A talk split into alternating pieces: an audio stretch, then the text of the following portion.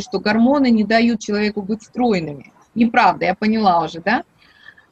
А вот какие именно гормоны имеют наибольшее значение для нашего веса? И считается, что 85% случаев, ну я нашла в литературе такой данный, гормонального дисбаланса не диагностируется лабораторно.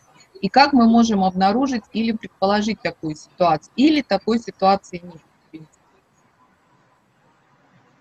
Да, Светлана, спасибо за интересные вопросы. Ну, во-первых, э, э, если у человека э, дефицит половых гормонов, дефицит гормонов щитовидной железы, то есть все предпосылки для того, чтобы человек набирал лишний вес. И, и с этим вообще никто спорить не будет. Но кто же мешает компенсировать этот дефицит? Это же вопрос, это же с точки зрения практической медицины просто вопрос, э, задача элементарная. Если человеку врач назначает э, при наличии клиники жалоб, лабораторно подтвержденных результатов э, дефицит соответствующих гормонов, я их только сейчас назвал, назначает лекарство и говорит, что надо пить, а человек это пить не хочет, то при чем здесь врач-то? Это к психиатру или к психологу, как я и сказал. Вот вопрос там поступает такие же. Э, вот пытается проконсультировать как, как, как можно вот так вот взять и со сколько, с насколько проконсультировать э, в отрыве от всего какой-то результат анализа. Если врач назначил, так какие ко мне вопросы? Пейте, если врач назначил. Там вот про эльтироксин там идет вопрос. Я пью вообще 200 микрограмм, и в чем проблема-то? Есть можно и больше, некоторые люди пьют. Вот. Есть нюансы, как его пить, чтобы он подействовал. Поэтому я все-таки не хотел бы э, заниматься вот таким лечением в прямом эфире. Я не Кашпировский, не умею таким вот масса лечить. Э, я лечу каждого человека конкретно. Мне, чтобы помочь а конкретному человеку, надо его ситуацию разобрать и понять. Поэтому вот с конкретными вопросами лично про себя, когда там пытаются анализы какие-то проконсультировать, э, давайте после передачи мы с этим разберемся. Через Светлану вы со мной свяжетесь, и я вам постараюсь помочь. Вот. В подавляющем большинстве случаев это вообще это несложно скомпенсировать. Вот. Э, значит, э, я э, вопрос, вторая половина вопроса про то, что это лабораторно не всегда выявляется. Естественно, да подавляющее большинство лабораторий вообще некорректно работает. Я об этом вам и сказал, что не надо самому ходить по лабораториям и сдавать анализы. Подавляющее большинство так, так и делает. Вообще, если брать половые гормоны, их называют половые э, стероидные гормоны, то их вообще сейчас в мире положено делать методом, называется, вот запомните, масс-спектрометрии.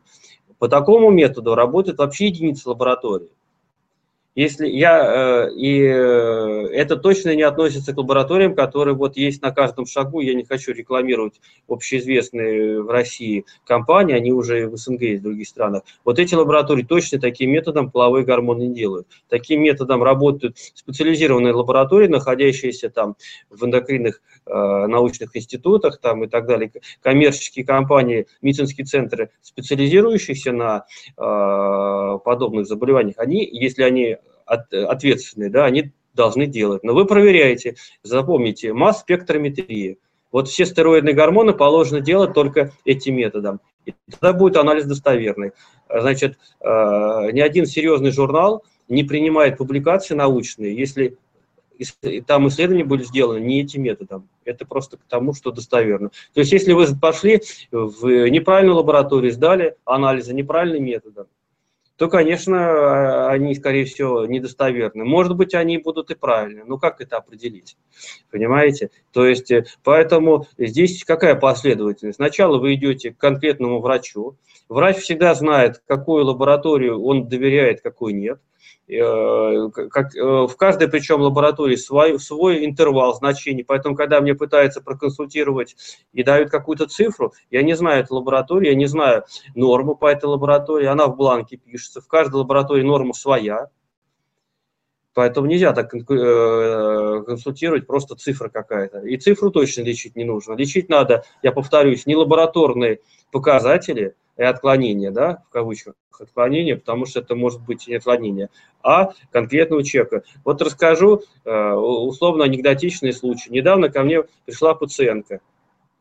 и говорит мне, у нее, естественно, ожирение, ну, частая проблема, с чем я имею дело, и говорит, у меня очень тяжелое заболевание. Я говорю, какое? У меня а, есть отклонение а, одного гормона в анализах, и мне его уже много лет врачи лечат.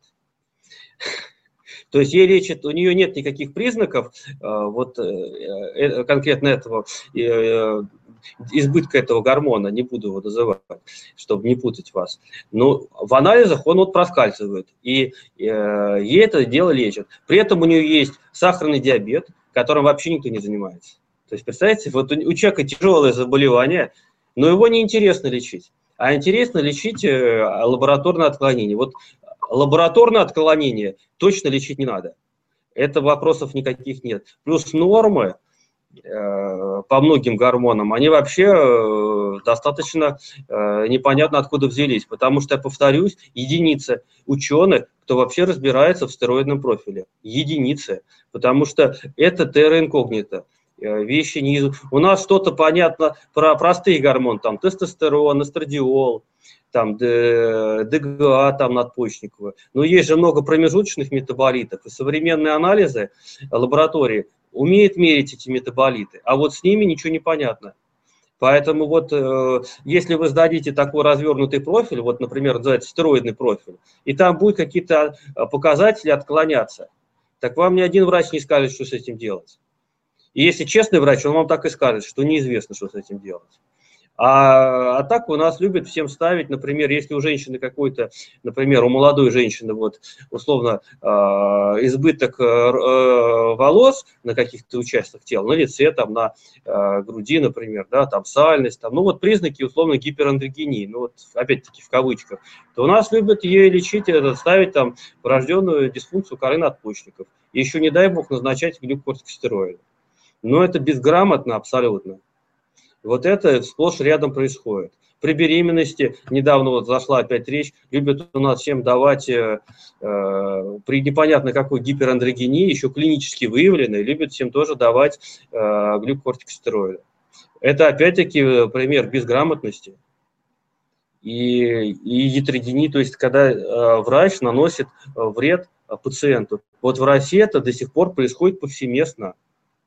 А почему очень все просто? Опять-таки из-за э, междисциплинарного вот как бы знания. Э, в, э, в таких пациентов, пациентов идут гинекологи, но у них есть какие-то там курсы там месячного тематического совершенствования по гинекологической эндокринологии, это называется.